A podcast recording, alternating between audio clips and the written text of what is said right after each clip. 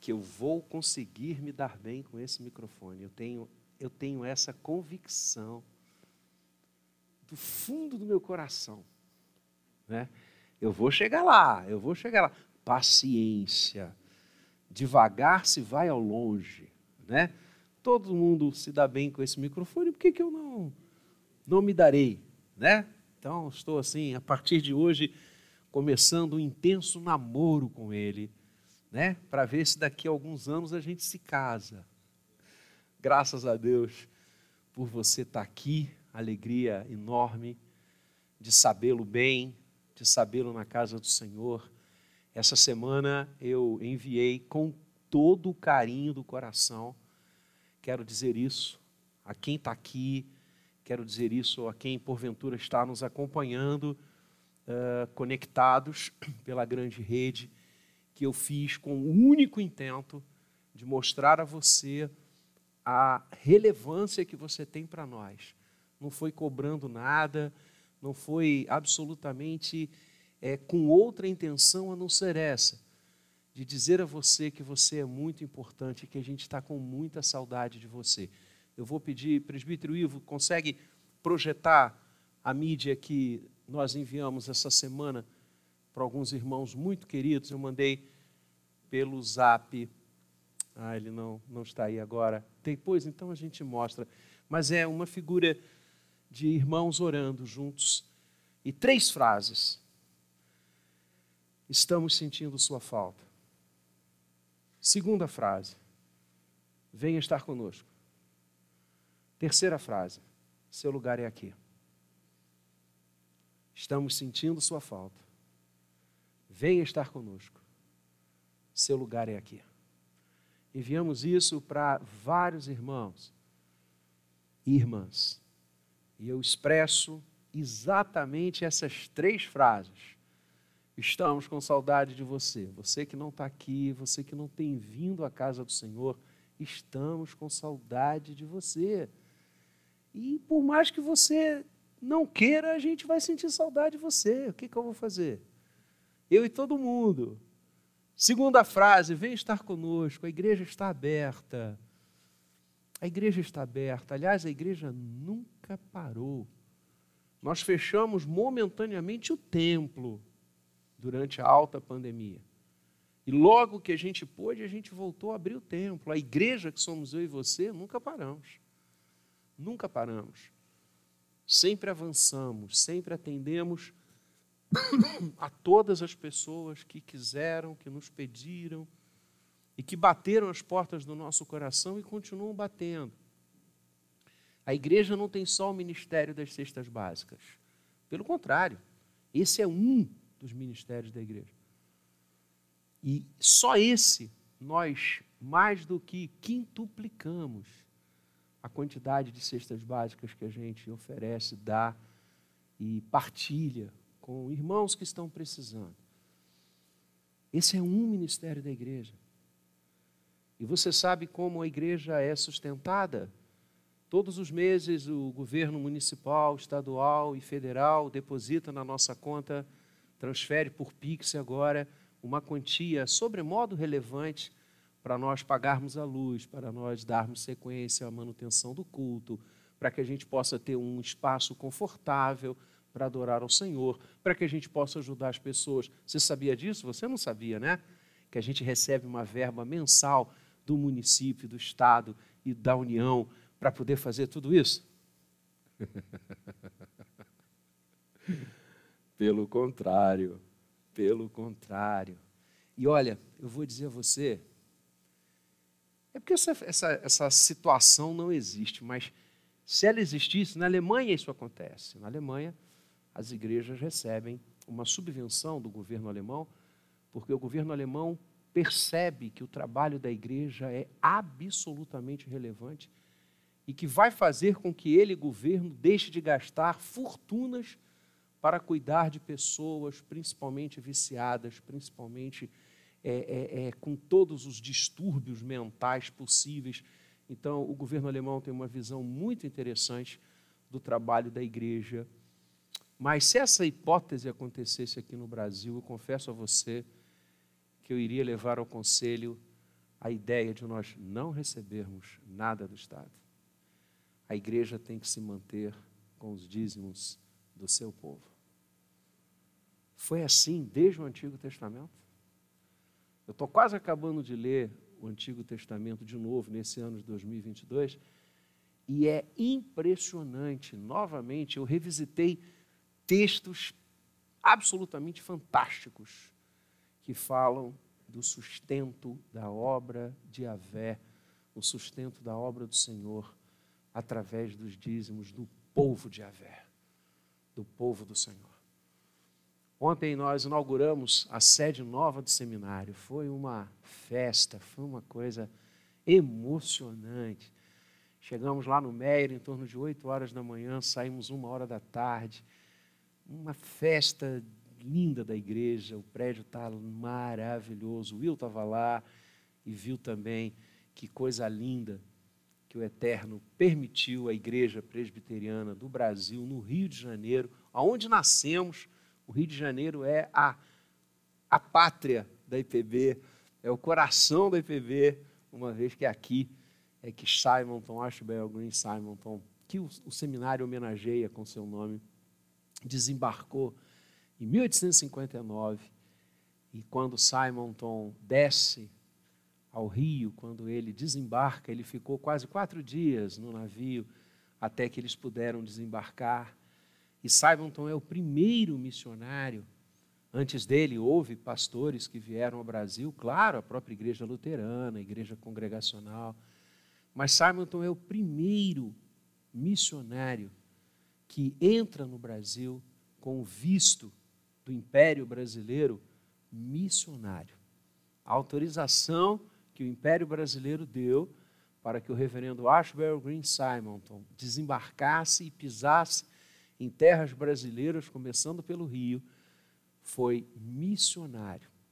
E é interessante porque então o Brasil era um país católico, né, oficialmente católico. E o império concede que um missionário protestante aporte, desça, viva e trabalhe no Brasil. E quando Simonton pisa no Rio de Janeiro, ele escreve, e há um livro lindo, o Diário de Simonton, que você baixa na internet, você compra nas livrarias da igreja presbiteriana. É, é emocionante. E ele escreve, no primeiro dia que ele pisou aqui, ele diz: E assim viemos plantar o reino de Deus nesse país. E no dia 12 de janeiro de 1862, quando a Igreja do Rio é organizada, nesse dia, recebendo duas pessoas, vejam, três anos, três anos Simonton pregou diuturnamente. Simonton pregava nos navios, Simonton pregava nas casas, Simonton abriu um curso de inglês. E os brasileiros iam estudar com ele, ali onde hoje é o, o quartel do Corpo de Bombeiros, perto do Campo de Santana, ali foi a primeira sede ampla da igreja presbiteriana.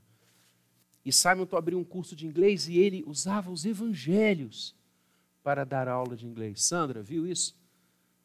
Cadê Sandra? Ele usava os evangelhos, Mateus, Lucas, João, para evangelizar. Três anos Simonton pregou. E após três anos de intenso ministério, os dois primeiros frutos chegaram. Então não desista.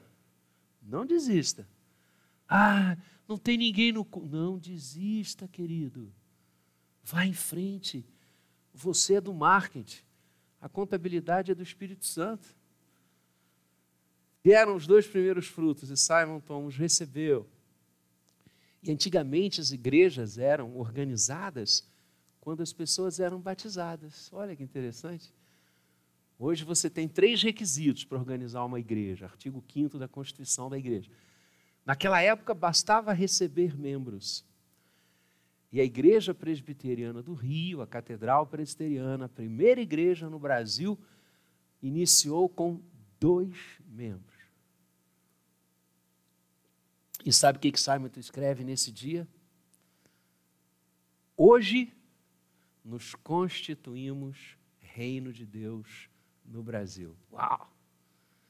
Quando ele desce, vim para plantar o reino de Deus. Três anos depois, quando ele recebe os dois primeiros convertidos, ele escreve: Hoje nos constituímos reino de Deus no Brasil. Nossa! Então, ontem o seminário foi inaugurado, a sua nova sede, linda, linda demais. Que coisa maravilhosa. E eu vi vários pastores, vários colegas que eu não via há muito tempo. Nós tínhamos representantes de todas as regiões do país, do Brasil e de alguns estados brasileiros ontem. Tava, tinha muita gente. Graças a Deus. Uma manhã linda. E eu revi pessoas, orei com pessoas e pude ver como é maravilhoso servir a Deus. Orei com pastores idosos com mais de 90 anos, que conheci na minha mocidade e que estão firmes no Evangelho, que estão firmes na palavra do Senhor. Que coisa emocionante. Então, seu lugar é aqui. Seu lugar é aqui. Vamos glorificar a Deus, vamos servir a Deus. Vamos. Ah, ali está. Oh, obrigado.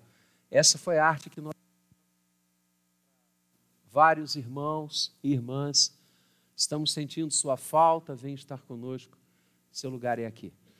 E vou colocar no mural, você pode mandar para quem você quiser, ok? Quem sabe até você vai mandar para algum irmão, para alguma irmã que eu já mandei, mas é bom e reforça. a ideia é essa, é servir a Deus com todo o coração. Nós não estamos aqui à toa. Nós não estamos aqui passando tempo. Nós estamos aqui com um propósito muito definido daquele que era, que é e que há de vir. E é sobre isso que eu quero conversar com você nessa manhã. Vamos abrir, obrigado, queridos, vamos abrir em Hebreus. Hebreus, estamos estudando o capítulo 11, capítulo maravilhoso impactante, como toda a carta aos Hebreus. No domingo passado, o reverendo Gabriel abordou o início desse capítulo, conversando conosco sobre os versos 1 e 2 de Hebreus 11, onde temos a maior definição de fé que eu conheço. Se você quer saber o que é fé, Leia Hebreus 11, 1 e 2. Ali você tem a definição bíblica, escriturística, teológica do que é fé. E o Espírito Santo usou de uma maneira muito própria o reverendo Gabriel, porque ele teceu e desceu a exegeses do texto, a situações desta palavra de uma forma muito pedagógica. E nós vimos a natureza, nós vimos a essência, nós vimos o fundamento, porque isso é a fé. Nós vamos ver daqui a pouquinho, nesse mesmo capítulo, que sem fé é impossível agradar a Deus. Verso 6. A fé, ela é a natureza da nossa relação com Deus, ela é a essência, ela é o fundamento. O que baliza a nossa relação com Deus não são as boas obras. O que baliza a nossa relação com Deus não são as ofertas que damos. O que baliza a nossa relação com Deus não são os sacrifícios que fazemos. O que baliza a nossa relação com Deus é fé. Fé. Tudo mais é decorrência da fé. Por isso somos justificados pela fé. Por isso, Abraão, e a gente vai falar daqui a pouquinho sobre Abraão, e cada personagem de Hebreus 11 vai nos conduzir em uma maravilhosa manhã e noite. Nós não vamos falar de Hebreus só de manhã, nós vamos também falar à noite. Pela fé, Abraão viu o dia do Senhor e se regozijou, e vibrou Cada um desses personagens que Hebreus 11 vai trazer e poderia trazer tantos outros, porque foram homens e mulheres que viveram com Deus pela fé. A fé é tudo. Sem fé é impossível agradar, satisfazer o coração de Deus. Quando Deus olha para nós, o que Ele quer, deseja enxergar é a fé. Então, dito isso, esta fé pelo qual os antigos obtiveram bom testemunho, esta fé que é a certeza das coisas que esperamos e a firme convicção daquilo que não vemos.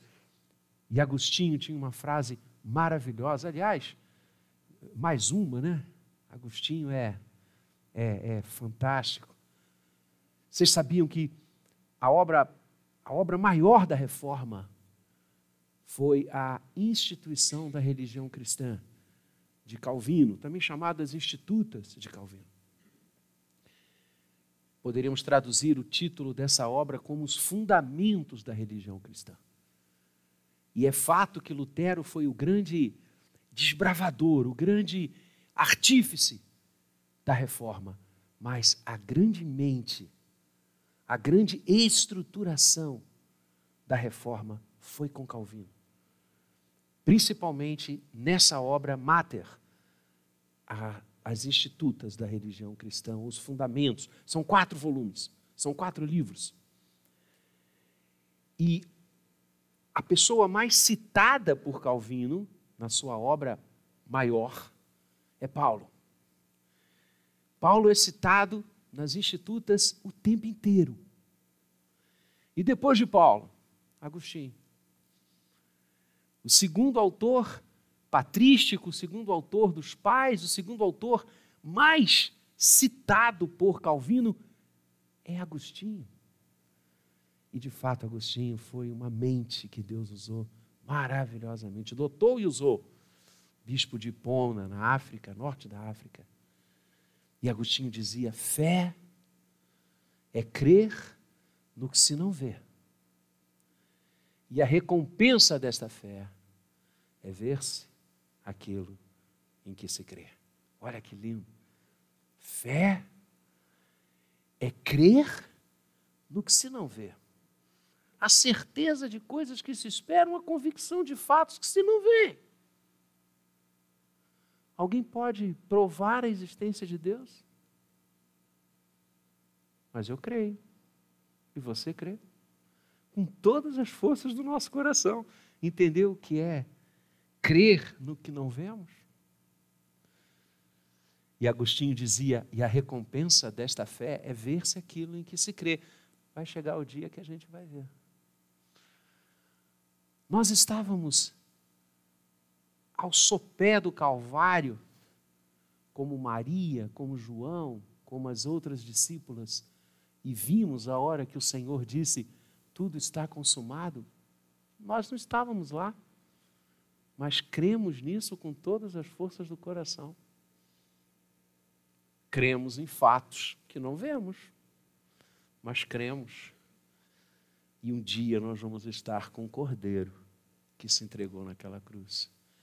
Estávamos com as irmãs que foram alta madrugada do primeiro dia da semana, levando ungüentos, levando perfumes, até o túmulo onde achavam que Jesus estava, e viram a pedra removida, e ouviram o anjo dizendo: Por que buscais entre os mortos ao que vive?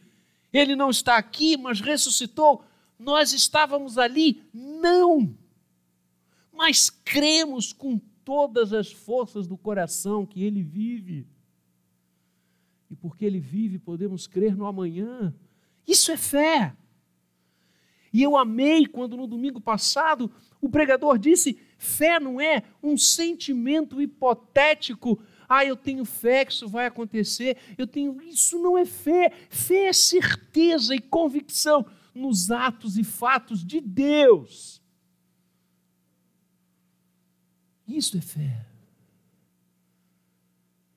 E esta fé pela qual os antigos obtiveram bom testemunho, testemunho de Deus na vida deles. O autor bíblico traz um primeiro dado absolutamente fundamental para começarmos essa jornada, que é a fé no Deus Criador. Verso terceiro. Pela fé, e essa vai ser uma batida do autor durante todo o capítulo 11. Pela fé, pela fé, pela fé. Em grego, através da fé. Diaelpis, através da fé.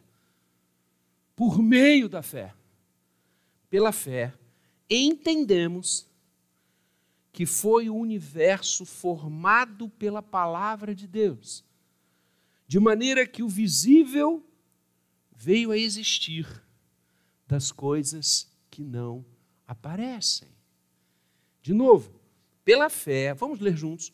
Pela fé, entendemos que foi o universo formado pela palavra de Deus, de maneira que o visível veio a existir das coisas que não aparecem. O primeiro foco, a primeira coisa que o autor bíblico, movido pelo Espírito Santo, leva ao nosso entendimento, à nossa compreensão, à nossa construção de fé, é a fé no Deus Criador. Ou seja, o ato da criação é o primeiro marco que a palavra de Deus coloca em nossa caminhada de fé. Nós vamos ver ao longo deste capítulo muitas ações de Deus que, pela fé, nos seus servos, realizou maravilhas. Começa com a criação. Por isso eu creio que a criação é o grande espelho da soberania da majestade e da providência de Deus. A criação, criação esta que pela fé entendemos que aconteceu, houve e realizou-se por mãos daquele que é o Criador. Ela espelha a soberania, a majestade e a providência de Deus. Crer na criação é o primeiro passo da vida de fé. E eu quero começar essa reflexão levando você e eu a entendermos a relevância disso. Percebam que a igreja, desde a sua origem, começou sempre por afirmar a sua fé na criação. Lembra do credo apostólico que a gente tem repetido aqui no nosso momento doutrinário tantas vezes? Creio em Deus Pai, Todo-Poderoso, Criador do céu e da terra. O credo apostólico é uma forma credal.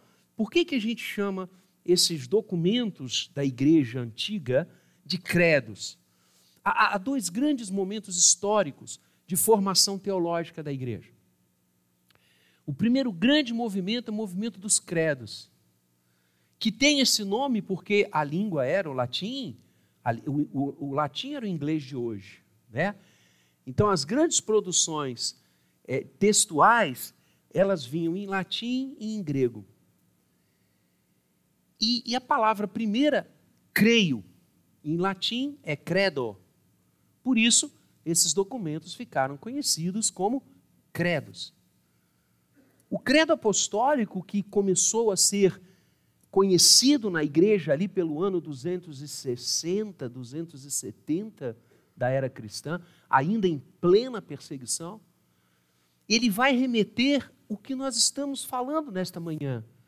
A primeira afirmação de fé do credo, que recebe o nome dos apóstolos, porque ele sintetiza os grandes parâmetros de fé do Novo Testamento.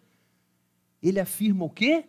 Creio em Deus Pai, como nós falamos, cria todo-poderoso, Criador de todas as coisas. Pela fé entendemos que foi o universo formado, criado, estabelecido, consolidado pela palavra de Deus. Então a igreja, desde o início, disse: olha, nós cremos na criação. Nós cremos que tudo que há deflui, parte de um Deus majestoso, glorioso, soberano e providente. O tempo passa e você tem o primeiro grande concílio da igreja. Após o ano 313 da nossa era, quando Constantino cessou a perseguição da igreja em todo o Império Romano, na cidade de Milão, ele editou uma lei, uma regra, uma norma que proibia a perseguição aos cristãos. Três séculos de uma perseguição dantesca sobre a igreja. E quanto mais se matavam, quanto mais se perseguiam, mais a igreja crescia.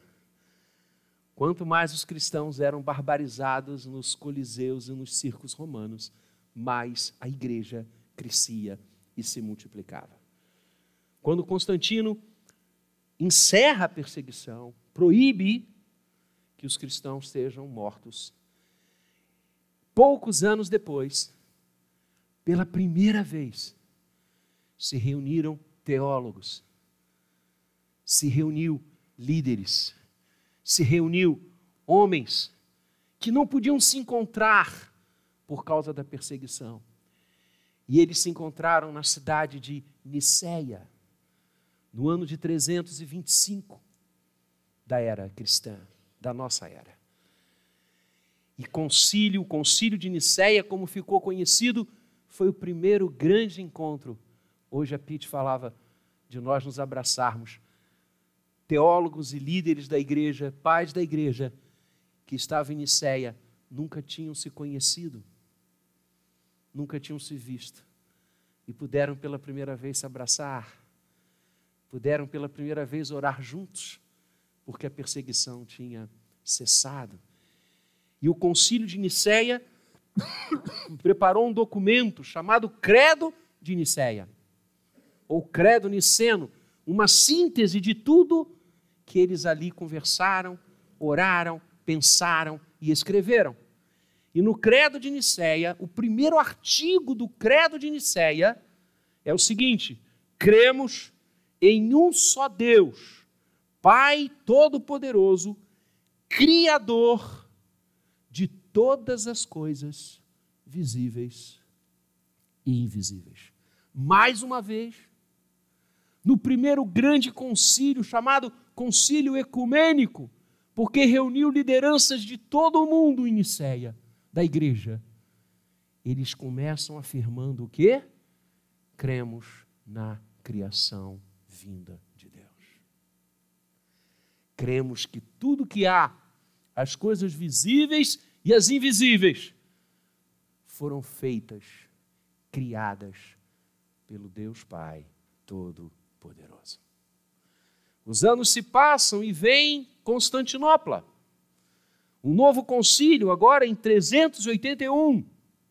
E novamente, o primeiro artigo do Credo de Constantinopla é o seguinte: cremos em um só Deus, Pai Todo-Poderoso, Criador do céu e da terra e de todas as coisas visíveis e invisíveis eles reprisam Nicéia, reprisam o credo dos apóstolos, porque estão fincados na palavra. E a palavra de Deus não deixa dúvida que todo o universo foi feito pela vontade soberana, majestosa e providente de Deus.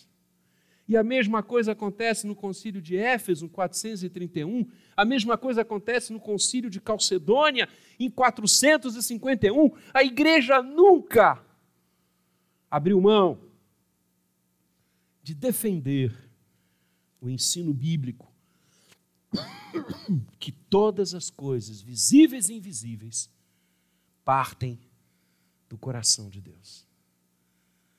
Com isso, irmãos, a nossa fé, a nossa fé histórica, a nossa fé bíblica, a nossa fé teológica, não pode encontrar aso a qualquer outra ideia, a qualquer outro ensino, a qualquer outra hipótese que coloque a criação fora do agir de Deus. Pela fé, entendemos que foi o universo formado pela palavra de Deus, de maneira que o visível veio a existir das coisas que não aparecem. Somos criacionistas. Somos criacionistas. Cremos na criação. Ponto. É simples assim. E não estamos sozinhos. Tem muita gente boa do nosso lado.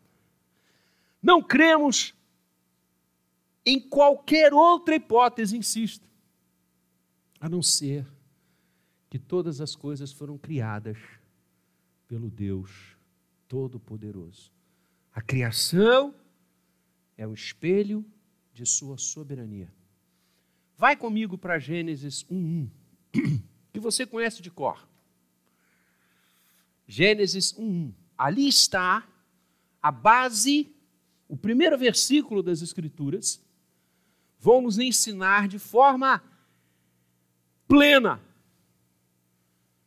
quem fez tudo isso. Quem formou tudo isso? Quem criou tudo isso? Diz o texto: no princípio, criou Deus os céus e a terra. Em hebraico, Bereshit, Pará, Elohim. No princípio, Deus criou do nada.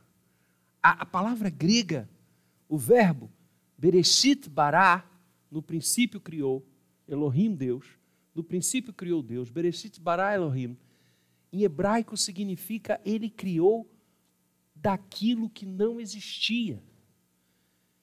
Deus não aperfeiçoou coisas já existentes. Deus não deu forma evolutiva ao que já havia. Deus criou do nada. Ponto. Deus criou do nada. Deus formou tudo o que existe do nada. Bereshit bará. Deus não fez usando algo pré-existente. Deus criou todas as coisas do nada. A criação é um ato da soberania de Deus. O Deus soberano criou. O Deus soberano formou. O Deus soberano chamou à existência aquilo que não havia. E é interessante, irmãos, porque esta palavra, no princípio, em Gênesis 1, Bereshit, é um princípio histórico. Houve um momento, um T0, que Deus era só Ele, existindo eternamente nas três pessoas da Trindade. Não havia nada fora do Senhor, não havia nada fora dele. O universo não existiam, as estrelas não existiam, a vida só estava nele. E ele então decide, por vontade soberana, criar coisas fora de si. Então disse Deus: haja, passou a ver. Deus decide, por um ato soberano, dividir a existência com outras coisas fora dele. Mas que tem a sua marca, que tem a sua presença, porque o Senhor está presente em todo o universo da sua criação. A palavra diz que quando ele vem, as estrelas se perfilam os sóis se ajuntam, os planetas falam da glória dele. Ato criativo do Senhor. Tudo que há, todas as vias lácteas, róseas e quaisquer outras, os milhões e milhões de estrelas só existem porque Deus quis. Simples assim. A criação espelha a sua soberania. É ato criador. É ato da sua vontade eterna, soberana, linda, maravilhosa. E a Bíblia fala da criação o tempo inteiro. Se alguém não crê que todas as coisas foram formadas pela vontade soberana do Senhor, não abra a Bíblia. Porque do Gênesis ao Apocalipse, o ato criativo de Deus é afirmado, reafirmado, professado e ensinado. Somos frutos da Sua vontade criativa. A criação espelha a soberania. A criação espelha a Sua majestade. E aí o apóstolo Paulo vai dizer que todas as coisas criadas, Romanos 1, todas as coisas criadas, projeta para a gente o verso 20 e 21, por favor, de Romanos 1. Todas as coisas que foram feitas, criadas, estabelecidas por Deus, falam da sua glória. Romanos 1, 20 e 21. Cadê a rapidez da equipe? Aí, repara, porque os atributos invisíveis de Deus, assim o seu eterno poder, como a sua própria divindade, claramente se reconhecem desde o princípio do mundo, sendo percebidos através de quê? Por meio das coisas que foram criadas. A criação espelha a majestade de Deus. A criação do Senhor, volto 20, a criação do Senhor fala dos atributos invisíveis dele, fala do seu poder, fala da sua própria divindade. Basta você olhar ao seu redor. É impossível contemplar a criação e não dobrar-se de joelhos, dizendo: Bendito seja, Senhor, pois és majestoso e glorioso. A criação é estupendamente linda, linda. O planeta Terra é uma obra de arte. Você e eu somos uma obra de arte. Eu não consigo entender como um médico como um cientista do corpo humano não é mais crente do que eu, todos. Porque como estudar essa maravilha que é o corpo humano? Com tantas veias, com tantos sistemas. O que é estudar o sistema digestivo, o sistema neurônico? Nossa! E não se quedar de joelhos dizendo: Senhor, és lindo és maravilhoso. E o apóstolo Paulo exorta dizendo: por isso, pelo fato da criação espelhar a majestade de Deus, é que aqueles que não creem nele são indesculpáveis. Vai. Porquanto, tendo conhecimento de Deus, que conhecimento? Através das coisas que foram criadas tendo conhecimento de Deus, não glorificam como Deus, nele, não glorificaram como Deus, nem lhe deram graças. Antes, se tornaram nulos em seus próprios raciocínios, obscurecendo-lhes o coração insensato. Nossa! Quem não crê na criação é insensato, tolo. A criação é fruto da majestade de Deus, da sua soberania da Sua Majestade. O livro do Gênesis, Gênesis 1 a 3, que fala de forma precípua da criação. A partir e no final de cada dia, viu Deus tudo quanto fizera. E era bom. E era bom. E era bom. A criação fala de um Deus sábio, perfeito, estético. A criação fala de um Senhor maravilhoso, que se debruça sobre os mínimos detalhes. O nosso Deus é detalhista. Outro dia eu fui a uma reunião, contei isso aqui. Cheguei cedo e fiquei aguardando.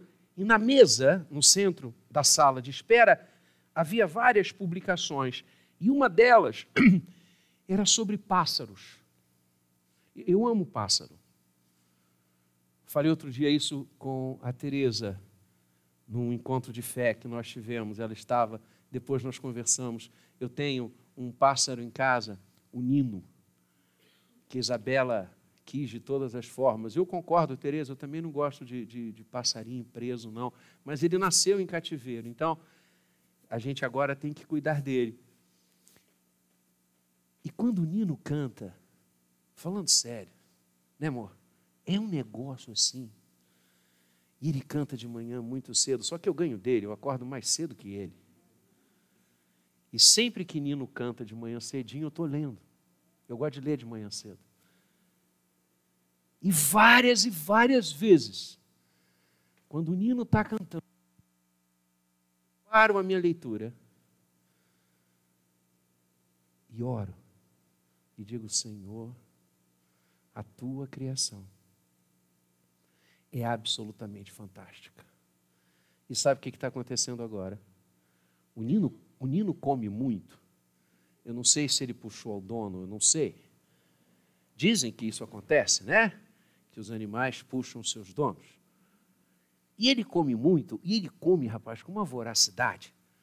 E ele joga várias e vários grãozinhos de alpiste no chão. O que está acontecendo? Enche de pássaro.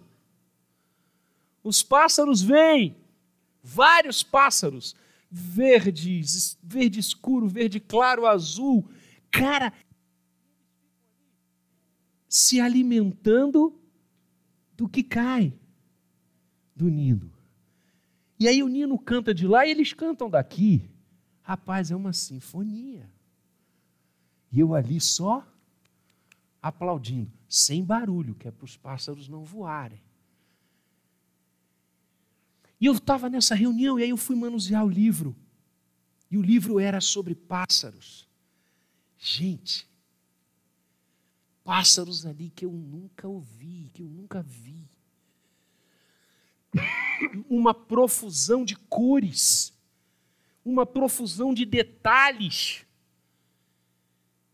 Que antes da reunião eu fechei o livro e falei, Senhor, eu vou parar de ver esse livro, porque eu vou me desconcentrar totalmente no que eu vim aqui fazer e me reunir. Porque a tua criação é linda demais.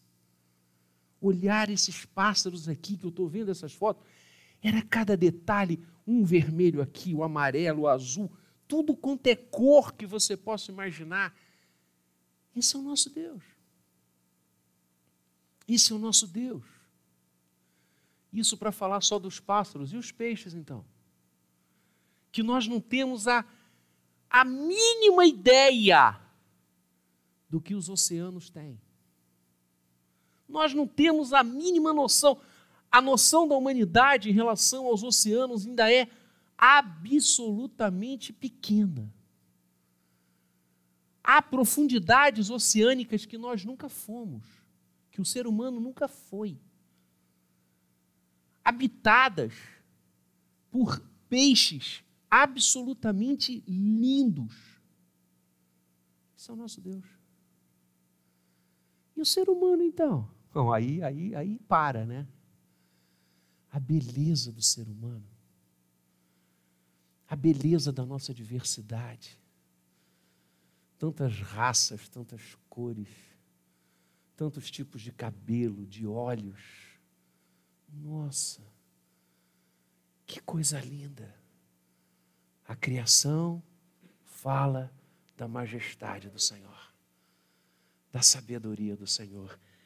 E pela fé, entendemos que foi o universo formado pela palavra de Deus, de maneira que o visível veio a existir das coisas que não havia. Bereshit bara Elohim, no princípio criou Deus. E finalmente a criação é espelho da providência do Senhor. Porque aquele que criou é aquele que cuida. E agora eu e você passamos a entender por que, que a criação é o primeiro artigo de fé. Por que, que a nossa fé no Deus único, todo-poderoso, redentor, começa pelo ato da criação? Porque afirmar a criação é afirmar a presença dele.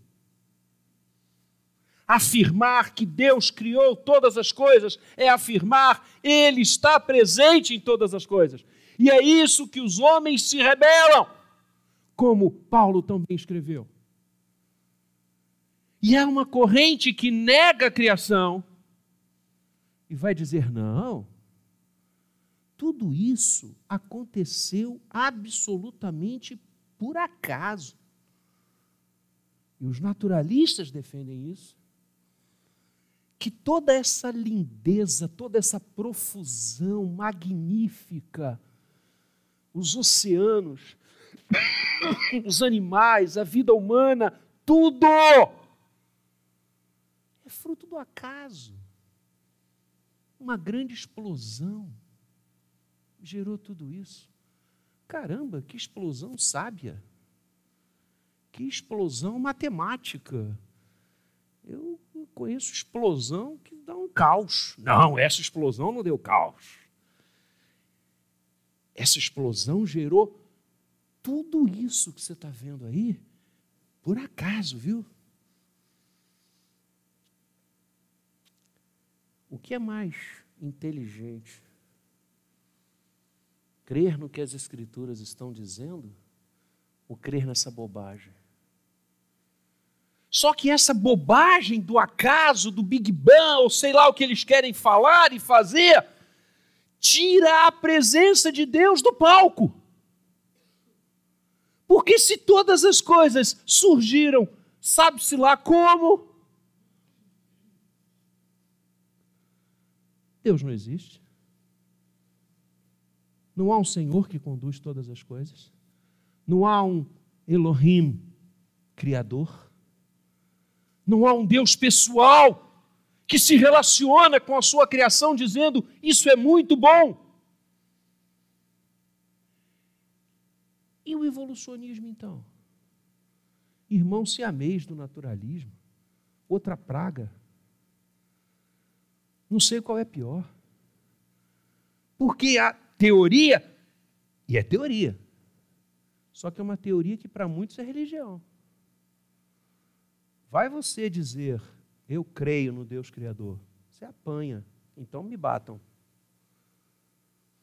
A teoria da evolução é tão dantesca, ignóbil e absolutamente sem sentido como o naturalismo. Percebam, a raça humana é fruto de uma evolução de sabe-se lá quanto tempo, onde os melhores prevaleceram. Tira Deus do palco. E os princípios que nós aprendemos na Sua palavra, como amor, misericórdia, gratidão, são absolutamente conflitantes com a teoria da evolução. Pelo contrário, você tem que ser mal.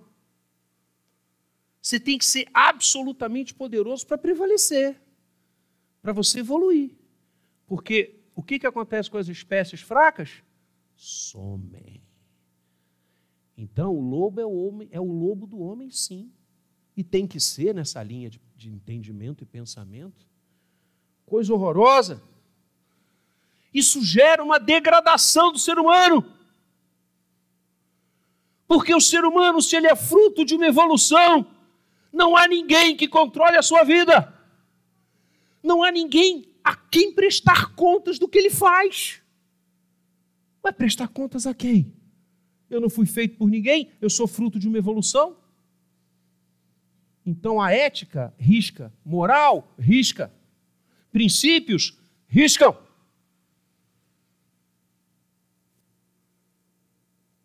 Não é à toa que essa ideia deu subsídio às grandes correntes fascistas da humanidade.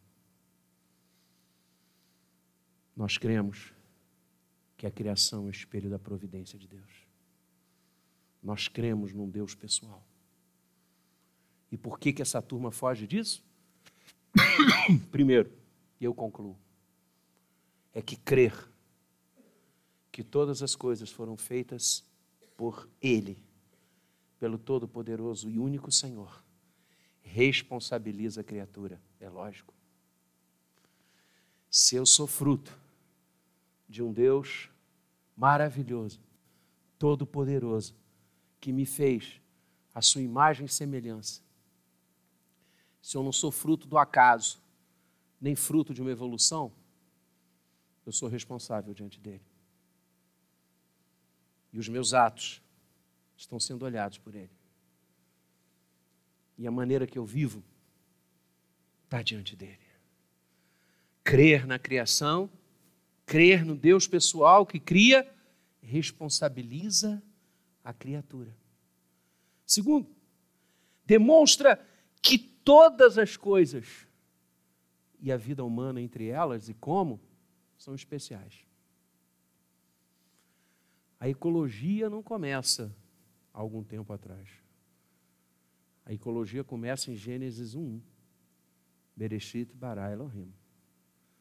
Porque o mundo é criação. Por isso preserve-o. Por isso cuide dele. Não foi isso que Deus mandou os nossos primeiros pais fazerem antes do pecado, antes de Gênesis 3. Neguinho aí diz: o trabalho é fruto do pecado. Coisa nenhuma, rapaz. A vagabundagem é fruto do pecado. Porque quando o Senhor cria, ele diz: Adão e Eva, cuidem e plantem e colham no jardim que eu coloquei vocês, no mundo que eu coloquei vocês. Trabalho é fruto de Deus, gente. Trabalho é coisa boa. Cuidar e preservar daquilo que Deus colocou para a gente é missão nossa, porque cremos que a criação é fruto do querer maravilhoso do Deus Santo. Todo-Poderoso e bendito. Estragar a natureza pode ser resultado da evolução, dessa teoria doida. Estragar e destruir a natureza pode ser fruto do naturalismo, nunca da fé que o universo foi criado pela palavra de Deus. Porque se o Senhor criou todas as coisas, nós temos que cuidar de todas as coisas. E o ser humano, e essa é a teologia que as Escrituras nos ensinam claramente. Isso vai incomodar muita gente hoje, incomoda. O ser humano é a coroa da criação. Todas as coisas são importantes porque foram criadas por Deus. Mas o Senhor distinguiu o ser humano, dando a ele a sua imagem e a sua semelhança. Crer na criação é ter uma visão bíblica do ser humano. O ser humano é criado por Deus, é criatura de Deus. Por isso, racional, moral, ética que precisa valer-se pelos princípios da palavra. O ser humano não é uma coisa, essa coisificação que estão dando ao ser humano é fruto não da fé na criação, mas pode ser do naturalismo, do evolucionismo. Querer comparar o homem aos animais, querer comparar o homem à árvore. Misericórdia. Os animais são maravilhosos. precisam ser cuidados, amados, tratados. A natureza é maravilhosa e precisa ser cuidada, tratada, porque é fruto do querer de Deus. Mas o homem é o homem. O homem foi feito à imagem e semelhança do Senhor. Então, essa loucura que eu leio hoje, outro dia, chegou às minhas mãos um texto onde a autora dizia: Imaginem que bem faria o planeta Terra se a raça humana fosse extinta. Eu falei: O que é isso? Mas a que ponto chegamos? é não crer que a criação é fruto de um Senhor maravilhoso, que responsabiliza o ser humano. Porque a quem muito foi dado, muito será exigido. Fomos feitos à imagem e semelhança dele. Então nós temos que preservar as coisas que Deus fez, com amor, com carinho, como ato de viver para a sua glória. Crer no Deus pessoal e defender que a criação espelha a providência de Deus é dizer também algo que vai hoje contrário à imensa fala que há um propósito na criação. Há um objetivo na criação. Deus não faz nada à toa. Crer que o universo foi formado pela Sua palavra de maneira que o visível veio existir das coisas que não aparecem, é dizer, há um propósito para a vida. Há um propósito para a história. Há um propósito para mim. Eu não estou aqui em um túnel o tempo inteiro sem saber onde eu vou. Eu não estou numa espiral que não para de girar. Há um propósito para mim. Porque nada que Deus faz é despropositado. Ele é tudo o que Deus faz é fruto da sua vontade. Romanos 12. E a sua vontade é sempre boa, perfeita e agradável. Eu não sou um, uma poeira no cosmos. Eu sou alguém que Deus deu vida com um propósito. A visão de que a criação tem um propósito espanca o aborto espanca qualquer forma de minimização da vida, de mitigação da vida. Crer que Deus tem um propósito para cada um de nós significa nos dar uma força imensa para lutar e acordar de manhã e construir as coisas. Porque o Senhor me fez, porque Ele quis, e Ele tem um propósito para mim. E esse propósito é Cristo. Por isso, Paulo fala em Efésios que a grande perspectiva da criação é fazer com que todas as coisas, as visíveis e as invisíveis, quer sejam tronos, potestades, convirjam para Cristo Jesus. Uau! Cristo então passa a ser não o centro da história, antes e depois dele, mas o Senhor Jesus passa a ser o centro da criação. Todas as coisas vão para Ele. E eu estava lendo um comentarista sobre esse texto de Efésios, Efésios 1, 10, 11. E ele disse: Imaginem como se os braços do Senhor abraçassem todo o universo todas as galáxias, todos os planetas, tudo, e fosse fechando assim e colocando tudo funilando na direção do Cordeiro. Uau! A vida tem propósito. Eu não vivo à toa, não. Eu não sou um, uma poeira. Eu sou alguém que Deus fez e ama. Por isso eu tenho dignidade. A teoria jurídica dos direitos humanos é Claude da fé cristã. A dignidade da vida humana é Claude, deu e você crermos que todo o universo foi formado pela palavra de Deus. Todas as pessoas têm um propósito. E esse propósito é Cristo. Mas eu escrevi muita coisa aqui, mas por uma questão de sabedoria eu vou encerrar. Senão o povo se cansa, Reve. Mas eu quero que você saia daqui nessa manhã com o coração vibrando.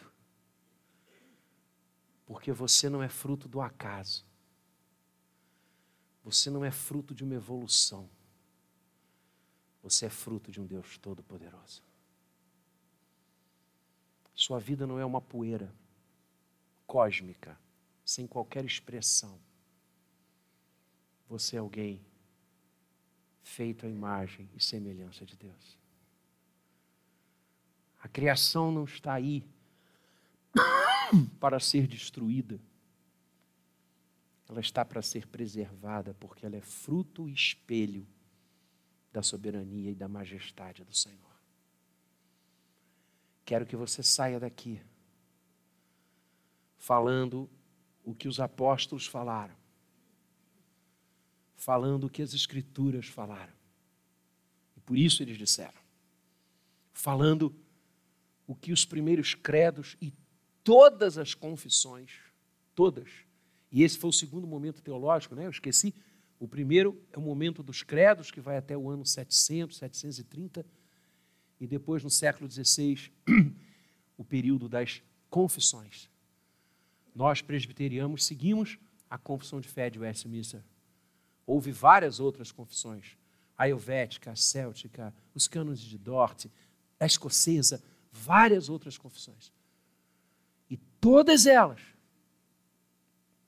afirmam, reafirmam e se consubstanciam na palavra para proclamar que a criação é ato de Deus. Que todas as coisas, visíveis e invisíveis, foram criadas pelo eterno poder e sabedoria do Deus Pai, Deus Filho e Deus Espírito Santo. Esse é o primeiro tônus da nossa estrutura. Esse é o primeiro tônus da fundação, do fundamento, da essência que Hebreus 11, 1 nos apresenta. É crer que foi o universo formado pela palavra de Deus, de forma que o visível veio a existir das coisas que não aparecem. É crer que a criação, todas as coisas que foram feitas e criadas por Deus, espelham a sua soberania, a sua majestade e a sua providência. Deus está presente, dirigindo, guiando e conduzindo a criação que, por força do seu coração, passou a existir. Que Ele nos abençoe. Somos criacionistas para a glória do seu nome. Amém.